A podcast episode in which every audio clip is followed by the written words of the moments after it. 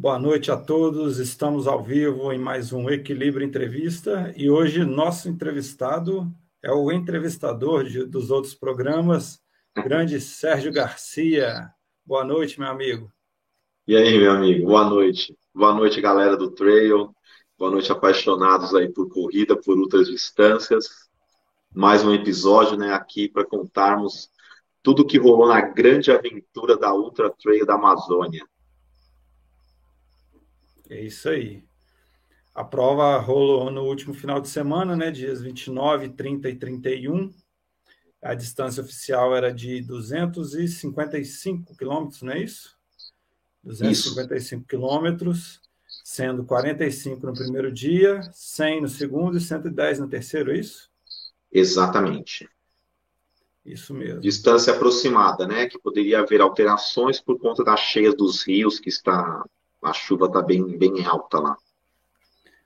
Então, Sérgio, primeiro conta para a gente como que foi é, a experiência aí de chegar lá no local da prova, de, né, de foi a sua primeira vez lá na, na, na Amazônia em si, assim, sem ser na, na área urbana, né, na selva amazônica, na floresta?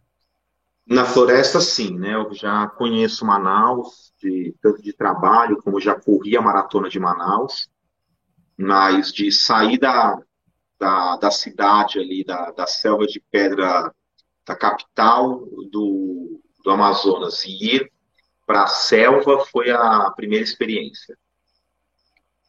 E, ah, meu, é bem isso mesmo, a aventura começa muito antes da largada, né? Com o próprio congresso técnico, técnicas de sobrevivência, então tinha um, se não me engano, era um tenente do, não lembro a patente dele, se não me engano, um tenente do, do, do exército, passando técnicas de sobrevivência na selva, explicando como agir, como se identificar no caso de se perder na selva, é, como ia ser a sinalização. É, então ali todo mundo já começa a ficar afoito, ansioso, coração já, já fica mil e escolheram um, um hotel muito legal para esse congresso técnico. Hotel cinco estrelas na, na beira da, da praia da Ponta Negra, em Manaus. Então, dali você já tinha imagens belíssimas do Rio Negro, sabe, da, da praia. Foi, foi bem bacana. Tá, aí no dia seguinte vocês já fizeram o traslado lá para o local da prova, né? Foi numa aldeia ou alargada no primeiro dia? Como foi? Não, no mesmo dia. A gente teve o congresso técnico na manhã, um café da manhã para os atletas, e dali já fazia identificação das malas. É, você tinha as malas que você ia deixar no hotel, né, para não ficar pagando diário de hotel. Então lá eles conseguiram espaço para deixar as malas que você deixaria ali. É, a mala que você ia despachar no barco que ia para a aldeia e a mala ou volume que você iria despachar para os drop bags, né, do segundo e terceiro dia. O primeiro dia não, não houve drop bag porque era uma distância menor, não, não tinha necessidade. Aí dali a gente já atravessava uma faixa extensa de areia com, com as malas, íamos para dentro de dois barcos e dos barcos seguíamos, seguimos é, acho que foi duas a três horas, não, lembro, não me recordo aqui a quantidade de horas que eu não estava focado nisso, mas foi de duas a três horas de viagem até a primeira aldeia né, da largada, aldeia Tatui, e, e aí fizemos o almoço dentro do próprio barco, lá foi servido o almoço para os atletas, então já descíamos, é, na chegada tivemos uma, uma recepção pelo, pelo pajé, né, pelo, o, aliás, o cacique, né, o chefe da aldeia, e ali ele fez uma apresentação da sua cultura, uma apresentação de dança, música, é, pintura, né, apresentação de artesanatos, bem, bem legal a recepção que eles fizeram para os atletas para já entrarmos naquele clima de prova, de realmente estar ali desbravando a, a Amazônia. E aí depois a largada do primeiro dia, né? Foi à tarde, sol a pino, como que estava o clima, a temperatura? Ah, total sol a pino. A largada estava prevista para em torno de 13h30. Teve um. É, todo mundo achou por bem que atrasasse um pouco, até porque para conseguir digerir um pouco do almoço, né? É, então a largada acabou sendo 2h15. E, meu, logo na largada, você já sentiu. A largada foi num, na praia, acho que tinha perto de 5 quilômetros de faixa de areia, que eram as piores partes, porque quando você estava dentro da selva, querendo não, você estava um pouco protegido do sol. Por mais que ela é abafada, você ficava, você tinha uma certa proteção. Quando você estava na faixa de areia, você estava exposto, então parecia que a areia te cozinhava por baixo e o sol castigava por cima. Entendeu? Parecia que ele refletia na areia, vinha dos dois lados. Então ali eu já vi que teve muita gente que saiu forte e começo de prova, né? Acho que até naquele clima de da pegada da prova mesmo, então teve muita gente ali que saiu forte e logo à frente já acabou pagando aí um, um alto preço é, por ter queimado a largada aí. Logo no primeiro dia teve gente lá que que desmaiou de calor, que, que teve sérios problemas com câimbras, com, com, desidratação. Temperatura acima de 40 graus, né? Com a sensação de uns 50. Ah, sem dúvidas. Sem dúvidas. A sensação ali, meu, a sensação é abraçando o sol. Né? É, cara, é... Tá aí? Tá aí? Voltou? Voltou. É diferente de tudo que eu já vi, Anderson. Tipo, o que chega mais ou menos próximo é, que você acaba pegando aqui é quando você está naquele dia de 38 graus na praia, do verãozão, abafado e úmido. É, mas chega próximo.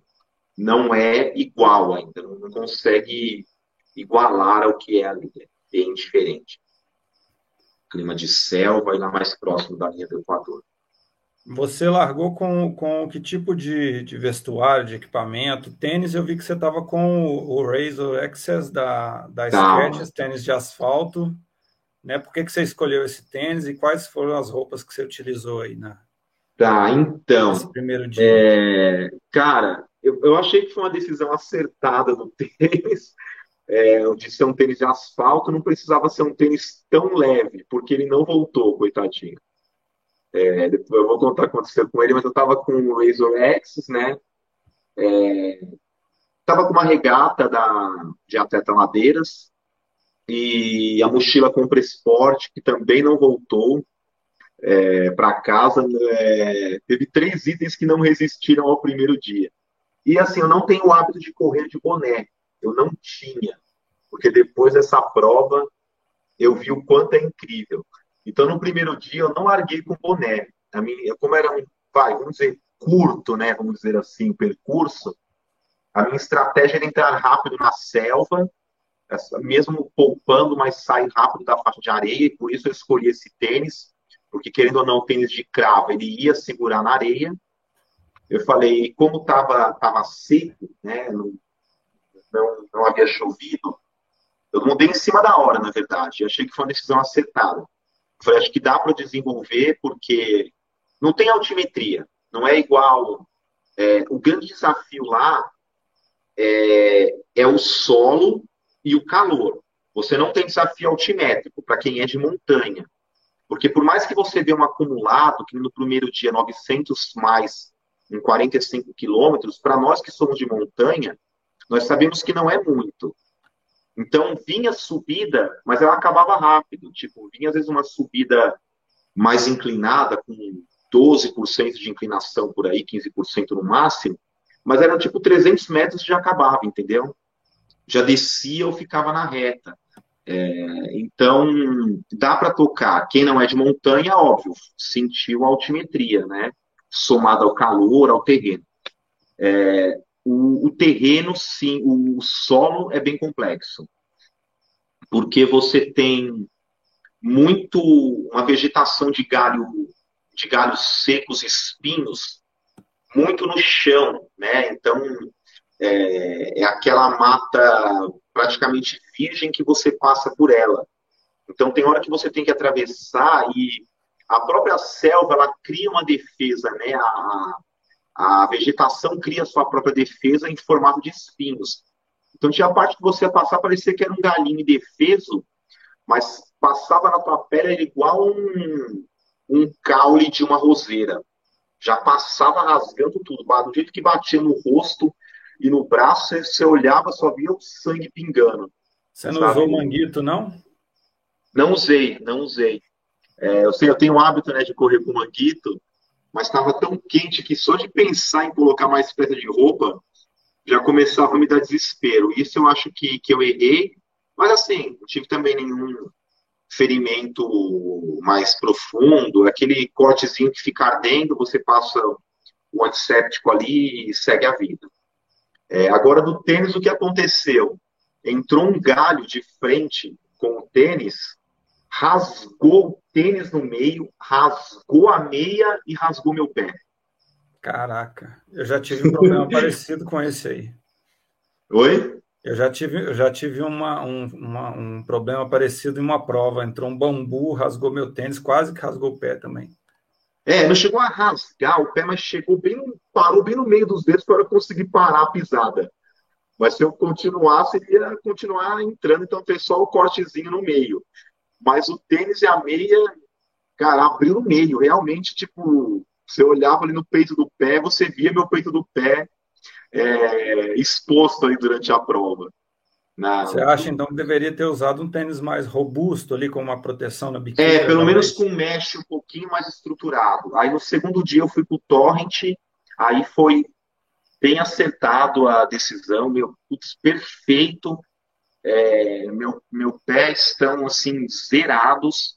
É, o, o, que eu tenho de, de, marca aqui no pé foi do primeiro dia, de topada que eu dei, aí as unhas estavam um pouquinho maiores, levantaram algumas unhas, mas também eu cheguei lá no, no final do, do dia, eu arranquei algumas unhas, as que deu para arrancar na mão mesmo, fui puxando, arranquei as unhas, aí fiquei sem dor, corri com o pé bem, bem tranquilo no segundo dia, estou sem nenhuma bolha, e os, a gente falou do, dos espinhos, da vegetação, da, da, da, flora e a fauna. E os, e os bichinhos, insetos, teve Cara, um encontro inusitado. Você acredita que eu não vi nenhum bicho, Wanderson? Eu ouvi, mas não vi nenhum, nenhum, nenhum, cara. Eu até, até publiquei um, um, meme lá, falei assim, é, de um cara na selva assim com a cobra, falei, o Sérgio já tá blogueirando. pois é, eu falei que eu, eu, eu, vi mais bicho lá no, na região do, do sítio que eu treino do que do que na selva amazônica, porque esses dias eu fiz um treino lá, eu encontrei um lagarto gigante que parecia um jacaré até na hora que eu olhei, eu falei, meu, tamanho do lagarto. Eu até coloquei as postagens. Encontrei lagarto, encontrei cobra, encontrei é, veado correndo, encontrei como aquele pássaro gigante. Parece um pavão de tão grande, não, não lembro o nome Jacu. agora. Oi? Jacu. Jacu, é. Cara, não sei se era uma jacu, mas era aparentava ser maior ainda que, que eles. É, e lá não, não vi nenhum. Você ouvia o tempo todo. Você está correndo, e você escuta os animais fugindo, sabe? Quando está passando perto, assim, correndo pela trilha, você escuta eles rastejando, alguns correndo forte. É, teve uma hora ali que, pelo barulho, devia ser um, um porco do mato, um porco espinho, que fez o barulho e correu, mas ver mesmo, nenhum. É, o som da floresta, quando vai escurecendo, é incrível. O som dos pássaros misturado com, com sapos, com é, é, incrível demais, assim, sabe? É uma, uma sinfonia de, de alegrar o coração, mas não, não vi, não. Inseto tinha muito também, né? Cara, inseto, não... olha, no primeiro dia, Wanderson, eu tava tão rapidinho, sabe? Eu tinha uma meta de terminar em 4 horas e meia, 4 horas e 45 a prova. Ia acontecer, não fosse os erros de percursos que houveram na prova, mas não tive problema com inseto, nem para dormir, inclusive. Dormi, cara, igual um anjinho, nem precisei passar repelente, nada. Agora, no segundo dia, meu amigo, vou te falar que foi um dos fatores. Bom, depois eu conto como terminou essa, como foi o final dessa saga.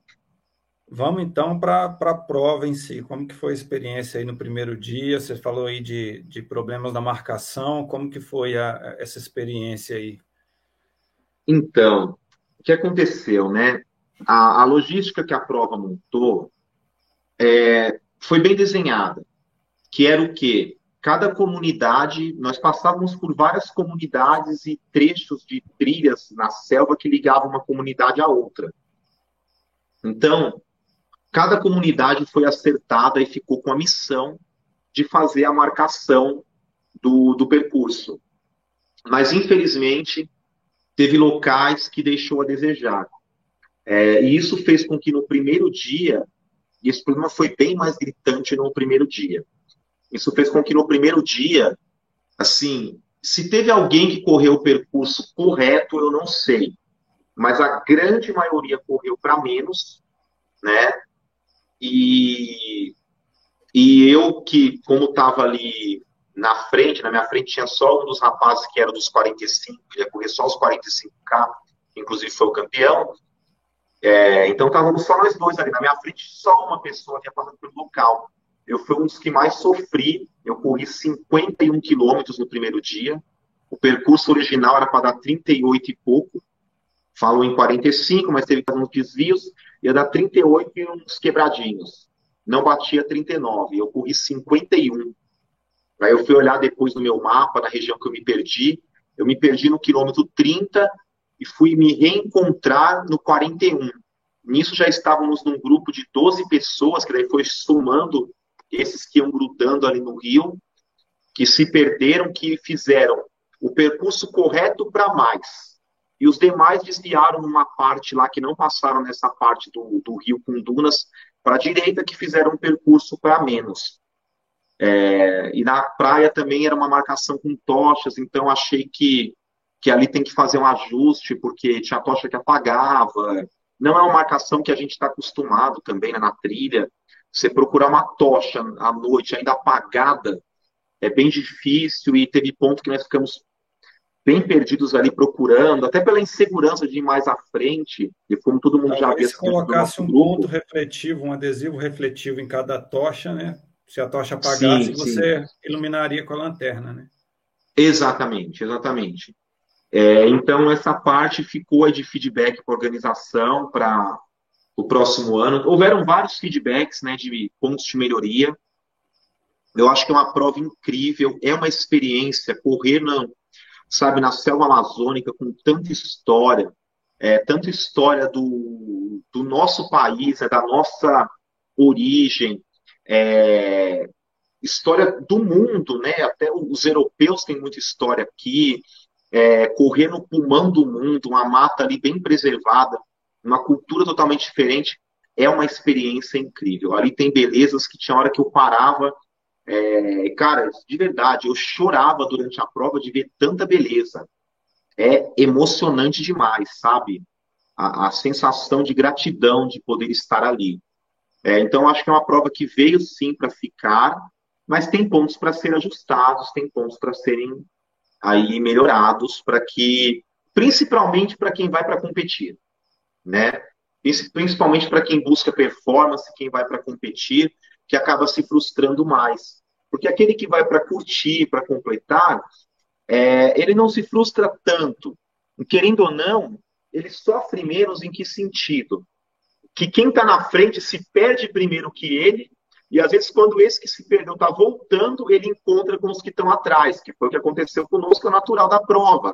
Então, essa pessoa acaba pegando um, como é que eu posso dizer? Um atalho da vida, né? De não precisar passar por aquele sofrimento, porque o outro já passou antes, do que foi na frente dele. Agora, quem está na frente, se não tiver bem demarcado, meu, é o que mais sofre. Porque ele vê todo o esforço que ele colocou ali para estar tá na frente se esvairindo, né? No meu caso, depois de uma hora e quinze que eu estava lá perdido, que eu fui somando meus quilômetros, eu atravessei um, um rio, então o staff mandava atravessar o rio, ir lá na frente, que encontrar quatro estacas e vou, daí virava para a direita. era confusa a explicação e eu encontrei uma marcação que era do segundo dia de prova e fui seguindo e voltei, enfim. E aconteceu incidentes ali bem triste comigo nesse caminho, eu estava ali perdido sozinho na praia à noite. É, e depois de tudo isso, eu voltei, atravessei de volta o rio para onde eu tinha ido. Foi quando eu encontrei o terceiro e quarto colocado chegando, né? O Marcelino, o Sérgio Sedano. É, então, ou seja, olha o tanto de tempo que eu perdi. Daí eles se perderam novamente comigo, e mais um outro grupo que veio atrás. Aí, é, foi mais uns 30 minutos ali para nos acharmos. É, e daí, quando encontramos outro povo que estava na beira do rio, a gente já falou: não, vem conosco que é por aqui. Então, é, querendo ou não, esses não sofreram as perdas que nós sofremos, né? Inclusive, o Sérgio Sedano está tá aqui acompanhando a live, já tem comentários dele aqui. Cara, incrível. E, a, como que eram as marcações? As marcações eram com fitas comuns, assim, igual a gente já é acostumado, ou era alguma coisa diferente? Então, a marcação do primeiro dia, ela tinha fita, ela tinha bastante fita de marcação, e na trilha, para a noite, eles colocavam umas folhas de palmeira no chão, fazendo um caminho. Era bem efetivo. É, na trilha, eu confesso que era dentro da, da selva, era a parte que você ficava mais tranquilo, era bem difícil de se perder ali. Por quê? Porque realmente era um caminho aberto, na sua direita tinha a mata fechada, na sua esquerda a mata fechada. Era um single track mesmo. Exatamente, era um single track. Então, mesmo quando não tinha uma marcação, estava distante, você ficava tranquilo, porque não tem para onde eu ir. O problema era quando abria, quando você saía da parte selva, o caminho abria e você via inúmeras opções, daí não encontrava uma marcação. Aí realmente complicava a coisa, né?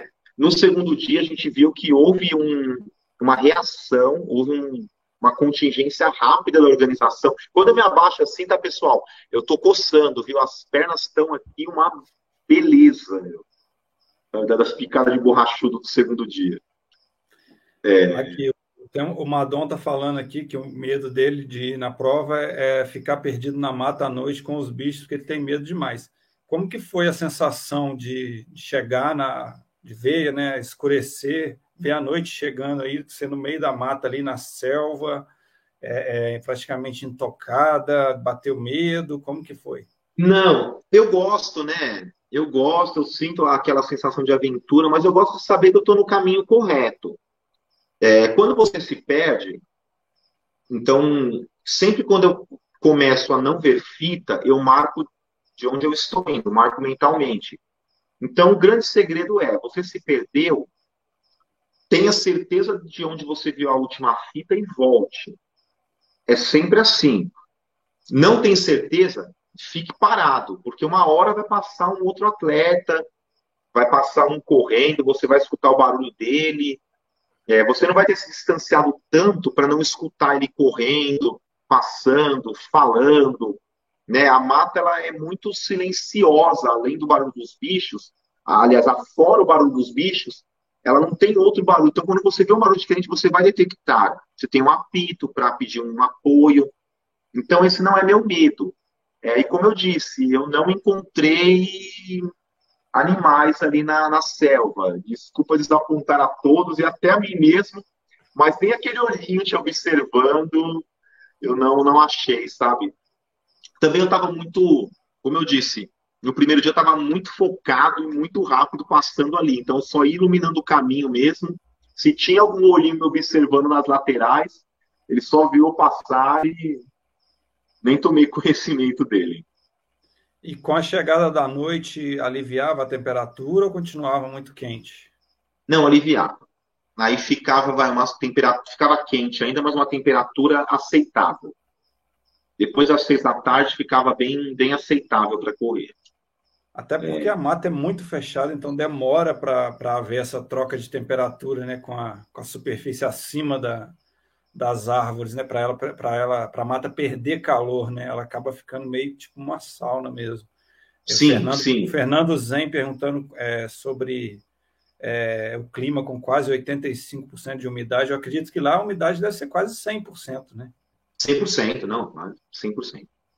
E isso aumenta muito a percepção de esforço, né, Sérgio? Sim, porque o que acontece, né? Quando você tem uma umidade na temperatura ideal, 50%, 60%, você, o, o, o seu mecanismo de resfriamento, que é o suor, ele tem o, contato com o ar, o ar é, faz com que ele evapore, evapore e você com isso gela, né? Resfria.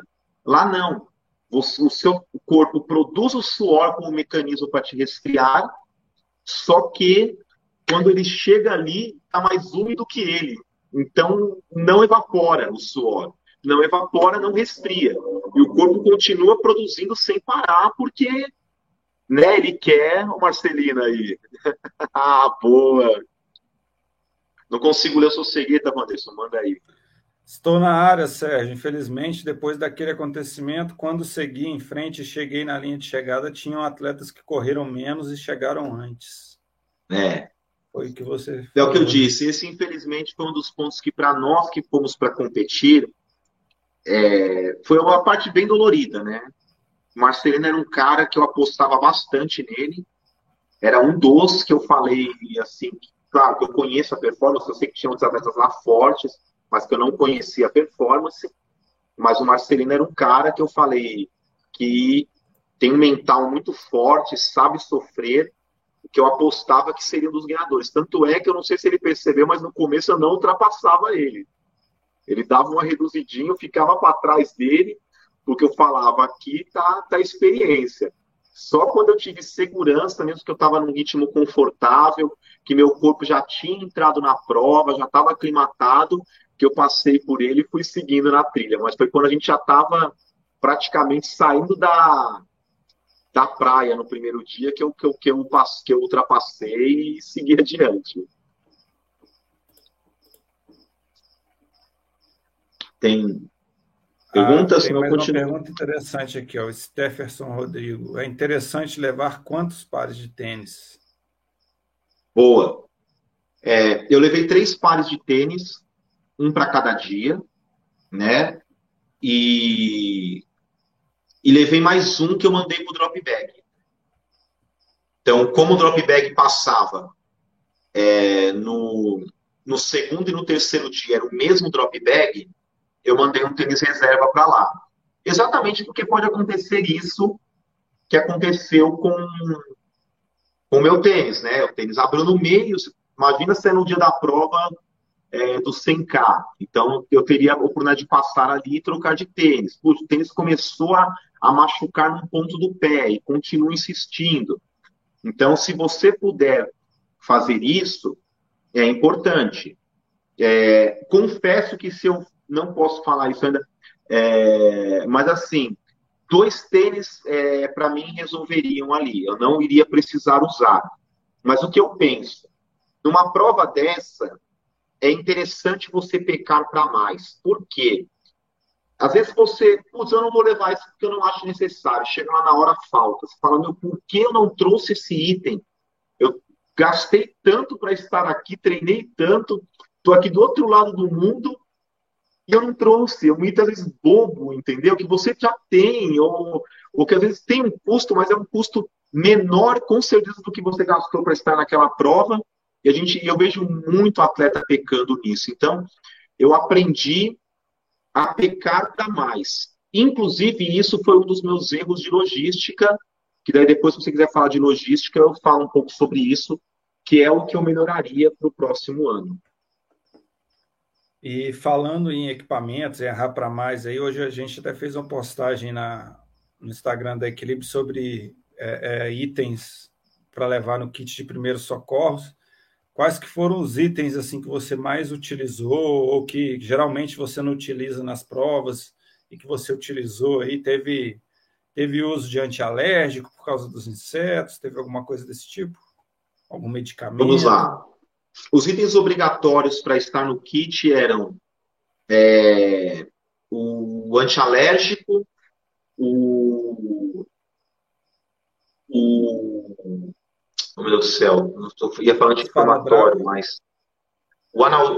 Antistamínico. Antitérmico, que você pode ter uma febre, tem que ajudar a, diminuir essa temperatura.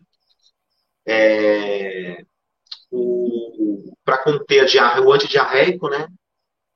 É, e a atadura, a gaze, o antisséptico e a pinça. Além da manta térmica e o apito.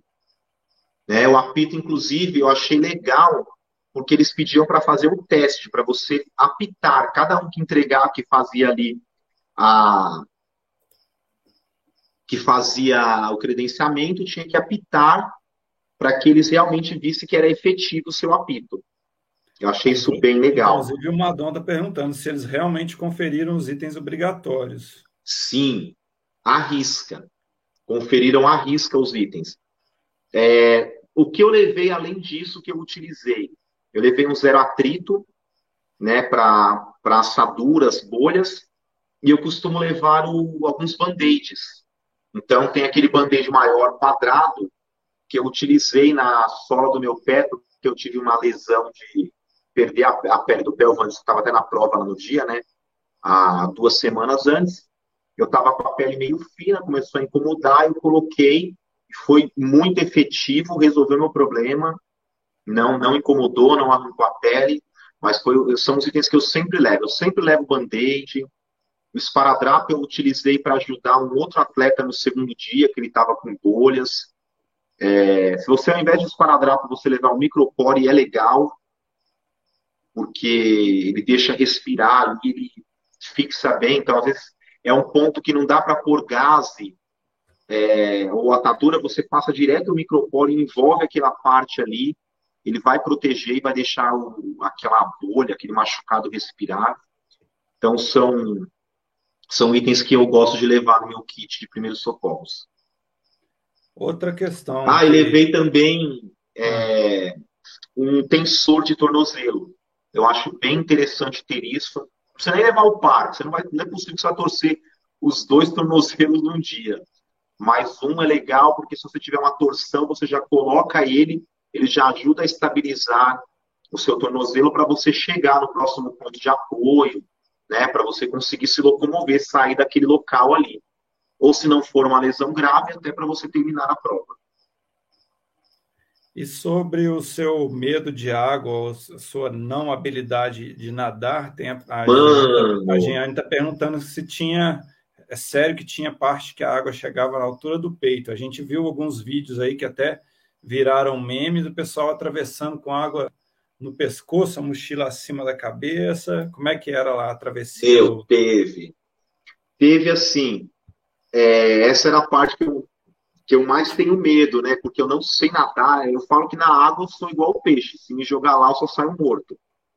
É, porque eu não sei nadar nada, não sei flutuar, nada. Então, se eu pisar num lugar e não der pé, eu não consigo, talvez, ter calma para tentar pisar de volta um passo antes para voltar para onde dava pé. Sabe? É bem desesperador. E teve parte lá que eu tive que atravessar justamente nesse rio que o staff mandava para o lugar errado, era com água na altura do peito. Ele falava, passe a água daqui. Eu falava, cara, eu não vou. Ele falava, ô bicho d'égua, vá logo. Ele falava. E você entra naquela água à noite, cara, com medo de bicho, medo de não dar pé. Foi tenso. Aí, para matar o medo, eu passei por ela três vezes, né? Porque eu fui, voltei para falar com ele de novo, e ele mandou eu voltar de novo, e daí quatro, porque daí atravessava era para o outro lado do rio, na verdade. Então, por falta de uma vez, que seria o caminho correto, eu atravessei quatro vezes por ela. Aí no segundo dia eu já, já nem ligava mais, até porque daí também já estava de dia tal, tinha a parte de fita demarcando por onde passar, tinha um staff para apoiar os atletas passarem, então você se enfiava na água e ia. Tem uma participação do Alexandre Coda aqui, jornalista, que foi uma curiosidade que eu tive também, ele falando que a organização poderia ter feito uma cobertura mais completa nas redes sociais para mostrar a prova. Que foi minha preocupação então, também, que eu, que eu te perguntei, falei, como que foi a prova aí, que eu não vi nada na, nas redes sociais e tal. Não, não tinha lá sinal, não tem, né? lá não tem sinal de nada, né? Então, no, no segundo dia tinha. No segundo, é assim. Na, na primeira aldeia, é, não tinha sinal na primeira e nem na segunda aldeia, onde a gente chegava para a largada do segundo dia. Na chegada do segundo dia, dali para frente tinha sinal, porque é, tinha sinal da. É, ali era onde acontecia tudo. Foi a chegada do segundo dia, foi a largada do terceiro dia e novamente a chegada do terceiro dia. Então, o terceiro dia era o único que largava e chegava no mesmo local. Então, a partir da chegada do segundo dia em diante, tinha cobertura, que foi quando eles começaram a postar algumas coisas. Aí eles começaram a postar a chegada dos atletas no segundo dia, mas foi na madrugada, então ele já meio que já emendou com a largada do pessoal. É, aí ontem já, já tinha postagens né, do, é, do pessoal, tal, já, já tinha material, entendeu? É, e ficou tão confuso essa parte de quem ia se classificar, quem não ia, é, quem estava competindo ainda, quem não estava, que eu acho que a organização também ficou é, receosa, talvez, de postar dados de classificação. Eu tenho uma informação né, oficial da organização, então, assim, é, a organização fez a premiação dos atletas que correram os três dias e que fizeram boa parte do percurso, mas que nenhum atleta correu os 255 quilômetros, né? Essa é a, informação oficial que eu recebi da organização. É, mas sagrou-se ali campeão, né? Quem mais rodou, quem e quem chegou na frente aí dos três dias fez uma, uma soma de pontos. E esse é, inclusive, um dos feedbacks para que a organização no próximo ano aplique o regulamento. Então, assim, da mesma maneira que alguém correu para mais e não tem o que fazer, você correu para mais, fazer o quê? Ah, mas eu estava em primeiro, cheguei em último, ok, vamos melhorar a marcação, mas você chegou em último. Da mesma forma, quem correu para menos, se for aplicar o rigor da lei, deve ser desclassificado, desclassificado. não tem jeito. Por mais que doa. E, né, eu nunca fui desclassificado da corrida, porque quando eu vejo que eu corri a menos, eu volto no percurso e faço o percurso original. Ou eu, quer dizer, ou eu finalizo ali e falo, ok, não quero nem medalha, ou eu volto no percurso e faço o percurso original. Mas se eu não quiser fazer, é o que eu disse. A opção é, já sei que estou desclassificado, mas não quero nem pegar medalha. E no final das contas, quem, quem ganhou? Quem correu a menos, quem correu a mais, quem correu a distância então, correta no primeiro, nesse eu primeiro dia? Que ainda ficou uma incógnita para mim é, saíram os campeões, né? Houveram os campeões. Não tiro de maneira alguma, pelo amor de Deus, louvor, são pessoas que eu admiro demais. Cara, eu vi duas pessoas ali, é, todos foram merecedores, mas eu vi duas pessoas ali que eu fiquei assim, maravilhado, maravilhado de ver a garração deles. É, que um foi a Alana, que sagrou-se campeã né, do, do feminino. Ela não largou o osso, ela falou: Eu vim para ganhar, eu não vou parar. É, e ela foi até o final, não largou o osso. E o outro foi o Bruno, que foi é, considerado o segundo lugar do, do masculino. É, o Bruno estava atrás de mim no segundo dia e ele estava sofrendo cantando. Meu, a gente estava em 18 quilômetros de selva, picada de abelha, vespa, mutuca, e ele tomava e ria, e cantava. O cara é sádico, é brutal, mano. E os dois cearenses, por coincidência, os dois, né, aí, um dos caras também que eu apostava bastante é o Plauto, lá do Ceará, é um cara forte, tem grandes provas no currículo, mas essa prova ele sentiu bastante, tanto no primeiro dia ele já sentiu, e o segundo eu cheguei lá no PC e já estava nos 50 e falou, puta, seja, não deu, não foi dessa vez, o, o couro comeu para mim. E prova longa tem isso, né? Cada dia é um dia, nem sempre o, o melhor preparado vai vencer, né? Às vezes dá um revés ali pro cara, mas era um que eu tava de olho nele, apostava bastante também, porque eu sei da performance do homem, o homem é forte. Né? E o Bruno também, o Bruno sabia que ele vinha, Bruno tem treinamento militar, estava pronto para sofrer e sofreu com louvor até o último dia aí. Quando eu vi o, o estado do pé dele, que ele ia largar no terceiro dia, eu falei, meu Deus do céu, cara. Parecia que tava com gesso, de tanta faixa. Parecia que tinha engessado o pé dele. E, mas ele foi valente aí e mereceu esse troféu de segundo lugar que levou para casa, com certeza. Vou dizer até que, que merecia, com toda certeza, o troféu de campeão. O Cristiano Marcelino está comentando aí que é, o problema realmente foi este: não foram desclassificados quem correu menos e chegou na nossa frente. Frente é, é o que é o que eu falei. Eu acho que os problemas são fáceis de resolver, não são difíceis. Temos que valorizar muita coisa né, que a organização fez de boa. Então, assim, a logística é terrível para chegar nesses lugares. E, puxa, tinha água, é, tinha água gelada e tinha gelo para nós, em plena selva. Foram é, quatro é, toneladas de colocar... gelo. Oi? Quatro toneladas de gelo. Os caras conseguiram colocar freezers, meu, no meio da selva. Então eu já chegava, eu pegava gelo, enchia minha mochila de gelo, enchia os bolsos, o boné. No segundo dia eu corri de boné, aprendi. Foi incrível, agora eu sou fã do boné, gente. Meu Deus, como ajuda. O segundo dia eu corri de boné. É...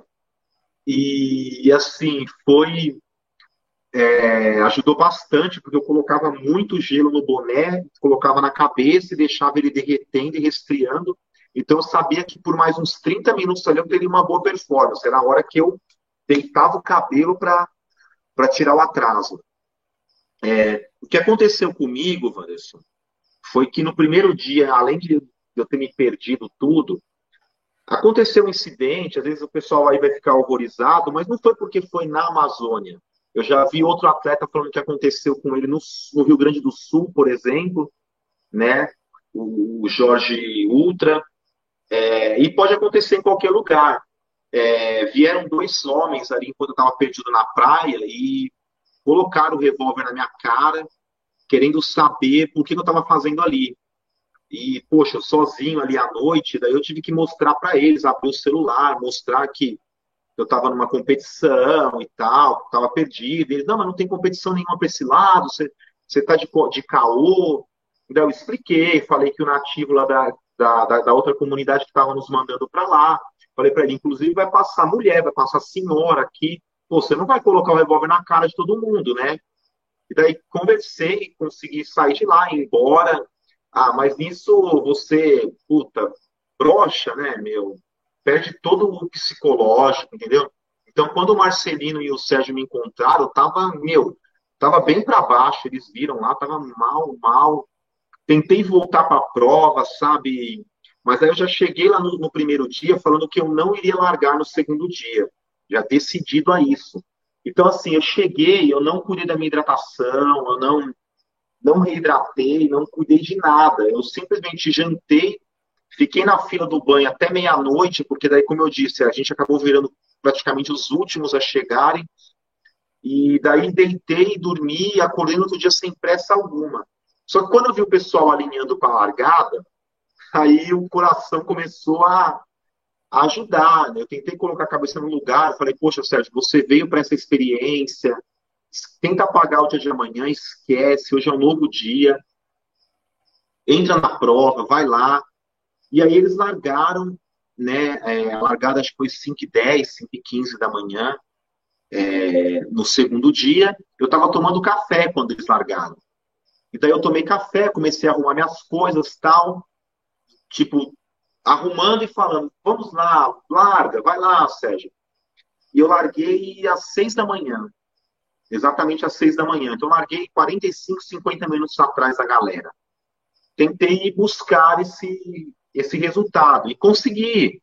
Na hora que eu cheguei no, no PC 52, né, eu cheguei junto com a, com a Diana Belon, o Plauto já estava lá, né, que ele havia abandonado, mas o, Pio e acho que só os dois. Ele falou, Sérgio, na sua frente está a Alana e a Karina e o Marcelino com a esposa dele. Então, ou seja, de homem só está o Marcelino na tua frente. Passou aqui faz uma hora, mais ou menos. E ali dava para tentar buscar alguma coisa ainda tal. É, só que o problema é que eu sempre tinha aquela. Vamos, eu, eu chamo de muleta, né? Eu sempre tinha aquela muleta do que aconteceu um dia antes, que é, a hora que eu sofresse, ia puxar o psicológico para baixo, entendeu? É, e ali aconteceu. Antes de chegar lá na selva, a gente tomou muita picada. Aí eu tomei o antialérgico. A hora que eu tomei o antialérgico, eu fui subindo as trilhas de olho fechado, tipo, meio que dormindo, tudo cósmico, sabe? Que é aquela reação que o antialérgico dá de muito sono. Aí chegamos no PC, eu me alimentei, eu tava bem, tudo. Tava com o corpo cansado, mas assim, fisiologicamente bem, estava conseguindo comer, eu comi muito bem, preparei um pacotinho lá, coloquei um monte de macarrão, um saquinho, amarrei, falei, vamos Diana, que isso daqui é minha janta, é a nossa janta. Só que daí quando a gente desceu, era assim, você saía do PC e descia pro pro barco, né? Mais ou menos um quilômetro e meio chegava num barco, o barco atravessava o, esse rio que não dava pé, e dali você seguia adiante. E na hora que nós atravessamos, tinha um atleta ali que ele acabou entrando na nossa mente, falando, ah, eu acho que vai ser duro, vai ser difícil, ninguém sabe como vai ficar a noite e tal. E a Diana, Serginho, vamos desistir e tal. E a gente atravessamos, a... na hora que a gente entrou na... nesse um quilômetro e meio, aconteceu de tudo. Primeiro, o calor insano que estava na areia, e de novo as mutucas zumbindo na orelha. Você não conseguia era uma prova que era proibido andar. Você andava no segundo dia, elas zumbiam na tua orelha, tipo, sai daqui, você não é bem-vindo. Ou você sai, ou nós vamos te mortificar. E eu falei, meu Deus, que inferno esses bichos. Eu tinha tomado tanta picada. E aí eu falei, vambora, né, Jean? Já deu. Aí a gente, o barco atravessou, a gente falou, moço, volta com a gente. A gente mudou de ideia. Subimos de volta para o restaurante. E era um tal de nego descer e subir que ia juntando bolinho ali do DNF, né? Então, para você ter uma ideia, dali a gente foi pegar um barco para ir para a comunidade onde era a chegada. Eu acho que tinha quase 30 atletas no barco. O barco veio, foi lotado meu, a, a voadeira, né, para levar o pessoal para lá. Porque ali o pessoal chegava, comia e falava: ah, não, daqui eu não saio mais não. E foi, foi juntando ali uma galera. Foi, foi bem engraçado. E eu também falei, poxa, já corri 100 quilômetros na selva, já passou do número 100. É, eu venho no próximo ano para tentar o que eu tinha vindo buscar em 2021, que era a vitória. Olha, tem várias perguntas aqui, gente perguntando sobre como era a energia para carregar os equipamentos, sobre a questão de, de da, da, do pernoite, como que era para dormir lá o local. Tá. Gente perguntando da logística, o que, que você faria, o que, que você não faria na próxima etapa. Tá. Gente perguntando da alimentação, do, da alimentação local, dos, dos alimentos locais se influenciaram na performance. Segura nessas quatro aí, não esqueça. Então vamos lá. Energia elétrica, é, na, nas aldeias de pernoite tinha energia. Eu confesso que eu não vi se era da aldeia ou se colocaram gerador. Eu acho que a organização colocou gerador, então ali a gente tinha algumas réguas para carregar os equipamentos. Um item que eu esqueci na logística, e eu pensei, ah, mas alguém vai lembrar, mas nenhum levou Benjamin, né? Para você Benjamin, todo mundo conhece no Brasil inteiro que é Benjamin, Matheus? Eu conheço como T. É, um T, um Benjamin é para você plugar vários equipamentos numa única entrada, né? Então ficou uma disputa ali para a pessoa conseguir carregar os relógios, carregar o celular. Tanto é que eu não consegui carregar e, e fui dormir. Carreguei só outro dia de manhã, o GPS um pouco e o celular eu não carreguei. É, então é um item que eu esqueci, já estava na minha listinha e no dia lá que eu fui comprar as coisas eu esqueci a pernoite. Eram ocas bem grandes. Pensa como se fosse um. Tem alguns vídeos que eu subi, eu vou subir mais alguns, ali você vai conseguir ter uma dimensão da oca. É, mas pensa como se fosse um barracão que, meu, acomoda tranquilamente umas 200 pessoas embaixo dele. E ali colocaram as redes, né, estendidas uma do lado da outra. E ali você dormia em rede. É, como eu não consigo dormir em rede, eu levei um isolante térmico, levei um EVA para colocar por cima, então fiquei com uma camada aí de uns 3 a 4 centímetros é, de espessura, levei meu travesseirinho e uma cobertinha e dormi como um anjo ali no chão. Tranquilo e não me arrependo, fiz, fiz, muito, fiz inveja para muita gente ali que estava com dor nas costas da rede porque não está habituado, né? É, e eu dormi ali bem tranquilo no chão. Isso eu levaria novamente. O que eu levei bastante também, eu fui para o mercado lá em Manaus e comprei muita comida. Então, levei bolacha, levei queijo, levei azeitona, levei panetone, levei achocolatado, é, levei uma garrafa para esquentar água para fazer café. Tudo isso eu levei. O que eu errei na logística? É, como eu disse, eu tenho a mania de pecar para mais. Então, eu levei duas malas gigantes com muita coisa e lá eu comecei a me perder nas minhas coisas para conseguir achar o que era para usar, o que não era para usar. Então teve item que eu não achei ali, que eu precisava de tanta coisa que tinha. Eu estava procurando saquinhos de, de sacolé que eu coloco sal, coloco cápsula ali dentro. Eu não achava de jeito nenhum. Depois, quando eu fui arrumar as coisas, eu localizei. Então, era tanta coisa que eu me perdi.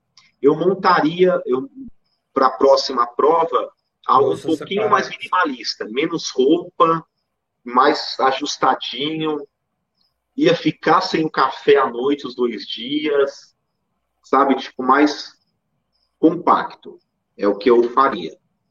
É, eu levei dois kits primeiros socorros, porque eu fiquei naquela, poxa, se um olhar é, ainda estragar alguma coisa que eu precisar, eu já tenho o outro lado, eu tenho esse segundo, eu uso dele, não preciso mexer no, no primário.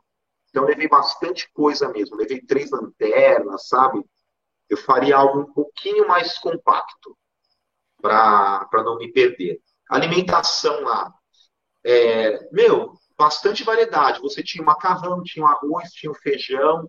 Isso na nossa refeição de almoço e jantar, que era servida sempre lá dentro do barco. Então, o barco é um barco grande. É, cada barco deve, deve alocar 100 pessoas, se eu não me engano, sentadas, então, cadeiras, mesas. Então, ali a gente tinha mandioca, é, tinha peixe, tinha carne, é, tinha salada, é, saladas normais, tomate, alface, é, às vezes brócolis. Então, tinha uma variedade, dava, dava para repor as energias aí sim é, com tranquilidade, né? Suco tinha bastante variedade também, tinha suco de goiaba, suco de, de caju, de cajá, então tinha tinha bastante variedade de suco, tinha frutas, abacaxi, melancia, banana, é, uma alimentação bem próxima da, da que nós comemos no resto da região aí do Brasil mesmo. Agora, tem uma observação aqui do Sidney Miranda, que foi até que eu te perguntei em off, que a gente estava conversando. Ele colocou que eu acho que todos ali não estavam preparados para tal prova, principalmente por falta de uso do GPX, o próprio clima, etc. Mas é a minha opinião. Eu te perguntei sobre o GPX, se não, se não faria então, diferença, então, né?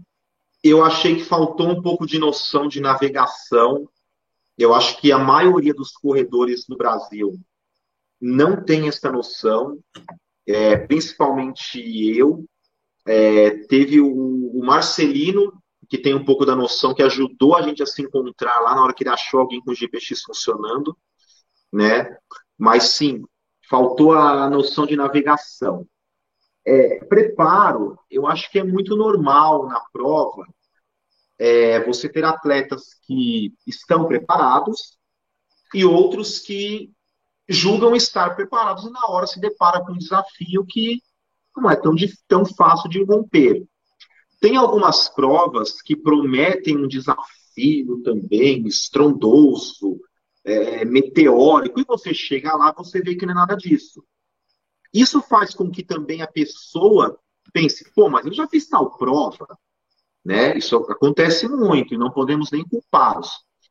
É, e realmente ali eu falo que é a prova mais difícil que eu fiz até hoje por conta do clima. E o que ajudou a trazer uma situação de insegurança na prova foi o, o ocorrido no primeiro dia, principalmente para mim. Eu confesso que eu não conseguia mais correr com segurança. Tipo, quando eu ficava um tempo sem ver fita, eu já, tipo, parava, não corria, caminhava para procurar, sabe, com mais atenção. Então, isso é algo que tem que ser trabalhado muito, porque não tem jeito. Você está na selva, você já fica com aquela tensão, e se encontrar um bicho, você estando no lugar certo, você já está tenso, né? Então, quando você já fica com esse medo de será que eu estou no lugar certo, é bem pior. É, e principalmente no meu caso, eu tinha aquele medo de, sei lá, e se eu encontrar mais alguém com esse clima hostil, né, em outras regiões aí, em outros pontos. É, então, é, essa parte para mim foi o que mais pegou. É, do preparo, eu falo que mesmo eu não tendo me preparado para largar no segundo dia, eu consegui trabalhar isso durante a prova. Então, sempre que eu via um ponto de água, que no primeiro dia, logo na, na largada, a gente corria ali uns 5, 6 km beirando a praia. Então, eu comecei a contar no relógio, a cada 8 minutos, eu entrava na água por 30 segundos, 20 a 30 segundos. Eu entrava na água, sentava para resfriar a panturrilha, pernas. Enquanto eu estava sentado, eu ia enchendo o boné e jogando água na cabeça. Isso resfriava bem e eu, ia, eu fui trabalhando isso. Hidratando muito, muito, muito. Lá, qualquer ponto que você vê de água, você pode tomar, meu, sem medo, claro, de água corrente, né? Porque cara, uma vegetação praticamente intocada, entendeu? Então, eu posso te falar que você vai ter lá bem menos bactérias do que você vai encontrar numa água tratada na cidade grande. Onde ele passa, ela passa por uma estação de tratamento, mas da estação de tratamento até a tubulação da nossa casa, meu, encontra-se com ratos, com uma série de, é, de insetos, de animais nocivos aí que que acabam é, contaminando a água. Né? Lá você vai encontrar bem menos. Então eu tomava, não desperdiçava água. Onde eu encontrava, eu tomava muita água, eu, eu refrescava bastante. Tanto é que eu comecei o segundo dia com a minha urina bem negra, e durante a prova ela foi ficando mais clarinha tal. No final da prova eu estava conseguindo urinar bastante, aquela urina clara de que você vê que está bem hidratado o corpo. No primeiro dia, então, você não conseguiu se hidratar bem, né? Então, o, na verdade, eu consegui. É que o, quando eu cheguei na vila, eu não liguei em fazer aquela hidratação, aquele trabalho ah, pós-prova. Eu não, não, não fiz um repositor, entendeu? De, de eletrólitos ali que eu faço, porque eu não tinha preocupação de largar no segundo dia. Eu falei, eu vou embora. Eu só não fui embora no primeiro dia, porque eu fui, fui jantar, quando eu voltei, fui perguntar para a organização, o barco que, ia, que levou o povo pra, de volta para Manaus já havia saído, senão teria voltado no primeiro dia. Então, no, a gente já está quase encerrando o horário aqui. No final das contas, é, teve quantos finishers? Você sabe? É, alguém completou a distância completa, regulamentar? Não, então, é, informação oficial da prova, ninguém completou a distância oficial. Então, ele sagrou campeão, campeões os que mais correram, os que correram os três dias, mas eu não sei como vai sair a lista de classificação, se vai sair todo mundo como DNF. É, se eu não me engano, no, no terceiro dia largaram 14 ou 15 atletas que correram os três dias. Tá? É, eu lembro do Fábio Coelho, do Alisson, o Bruno, o, o, outro rapaz que é de lá, o Manauara, as meninas, é, a, a Karina e a e a Lana, não me recordo os demais, mas eu sei que largaram, se não me engano, 14 ou 15, se alguém tivesse a informação que estava na prova. Mas assim, das belezas da prova, algo simplesmente fantástico. É, é uma experiência que todo mundo que quiser, sabe, tiver a oportunidade de vivenciar, vá, porque, meu, que, que coisa incrível. Que realmente, que vibe, que coisa incrível, que energia que tem a Amazônia. É, e assim, ao contrário do que pensam, é, comparado com muitas provas, não achei uma logística cara. Se eu não me engano, a inscrição foi R$ 1.800, R$ 2.000, mas considerando que nisso está incluso esse translado de ida e volta, café da manhã, almoço e janta dos três dias, e pernoite. Então, se você for considerar que você vai fosse pagar em qualquer outro lugar numa prova de três dias, multi-day, três dias de hotel, três dias de almoço e janta, translado e mais a prova, né? Você soma, você vê que não é um valor tão alto e você consegue programar e pagando isso ao decorrer do tempo. Você vai correr uma prova tipo Patagônia, que são 100, 150, 160 quilômetros, e é direto, é só a prova, é mais caro que isso. Você vai correr qualquer prova fora do Brasil, é mais caro que isso. E é só a prova. Chegou, largou, é, passou na chegada, acabou, pega a sua medalha, finalizou. É, é, ao contrário também do que pensam, o voo para Manaus, se você compra com antecedência, não sai tão caro, são três horas e pouco, três horas e vinte de voo. É, já cheguei a pegar voos para lá com três horas cravado de voo, então nada de bicho de sete cabeças né, sai de todos os aeroportos, dos grandes aeroportos do Brasil, porque lá é um, é um grande polo, inclusive todo mundo que vai para Miami sabe que na grande maioria faz conexão em Manaus de voo, é, quem, quem vai para várias partes dos Estados Unidos. É, então, não é uma logística complicada, não. Eu confesso que em matéria de logística, a Lamp Rio é mais complicada que fazer em Manaus. Bem mais. E a pergunta derradeira aí, que não quer calar, que o Jorge pediu para perguntar aqui, é, você volta para fazer essa prova novamente? Volto. Volto. É, vou considerar bem as perdas, porque, como eu disse, né, não voltou mochila, tênis e meia. A mochila também rasgou inteira no primeiro dia, a da Compra Esporte, que ela tem um tecido bem fininho, né? Então, eu fui para o espaço, os galhos, os espinhos trucidaram ela. O kit estava caindo já da mochila no final da prova. Como eu sei que ela ela cumpriu o papel dela, essa mochila me acompanhou por dois anos, acho que em mais de 300 treinos aí, montanhas, ela passeou. Mas eu volto, Jorge, que ó, Tô, teve muita gente que não correu os três dias e está postando a medalha com os, as três medalhas, né? Que é essa daqui e mais duas anexas a ela.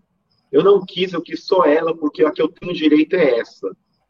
Que eram os 45, que virou 39, que eu corri 51 do primeiro dia. É, no segundo dia eu não corri lá todo, então não acho que eu tenho que ter a, a, a medalha. É, e menos ainda do terceiro dia essa de direito, ok? Mas eu volto sim para conseguir as duas partes dela e para honrar a camisa que todos receberam, né? A camisa da Ultra Trail da Amazônia. E ela é a camisa de finisher, mas eu não fui finisher. Na grande verdade é essa. Né? Então eu volto sim. Não sei se o ano que vem, né? Tem que olhar como vai ficar o calendário. Mas eu volto até porque é uma prova que eu acredito muito e eu vi todo o empenho da organização principalmente na contingência. No segundo dia, ainda tinha pontos de melhoria, mas estava muito, muito melhor que no primeiro a demarcação. É isso aí. Mais alguma coisa que você quer falar sobre a prova? Ah, sim, tenho. Parte boa, correr comendo caju. Se olhava para o lado, você encontrava caju lá na mata, era só arrancar na, na, na, nas vilas, arrancar do pé molhar o caju para ele ficar mais fresquinho, porque ele estava quente do sol e que delícia. Adoro caju, bom demais. Então é isso aí. Obrigado aí por compartilhar com a gente essa experiência, suas observações sobre a prova. Né? A gente espera que o ano que vem seja sucesso total, que sejam aparadas essas arestas, essas esses erros e que é seja um sucesso aí para para os corredores. É isso aí. Agradecer aí ao James, a organização da, da UT da Amazônia, pelo convite, pelo, por esse trabalho, sendo o esforço que foi feito ali. É, já respondi, ele mandou um questionário com perguntas e feedback para todos, já respondi ali, né, querendo que tenha melhoria, porque a gente é muito fácil reclamar, né? É, mas tentar também valorizar um pouco do nosso produto, do nosso material. Às vezes você vai para uma prova lá fora, tem um erro, você compreende e volta maravilhado. Agora, o daqui a gente só sabe meter o pau, bater, sabe trucidar. Então, quero deixar aqui o meu, todo o meu carinho para a organização. É, e agradecer a todos vocês que acompanharam aí a live. E até a próxima aventura em Botucatu, no 70K da Brasil Wide. Falei que lá eu vou correr de de corta-vento, né? Vai estar 35 graus, vai estar tão friozinho aqui. vai estar agradável, né? Só quando você sentir calor, é só se lembrar da Amazônia que você é, vai Exatamente, ficar... exatamente. Até mais, galera. É isso aí. Um abraço. Noite. Um abraço a todos.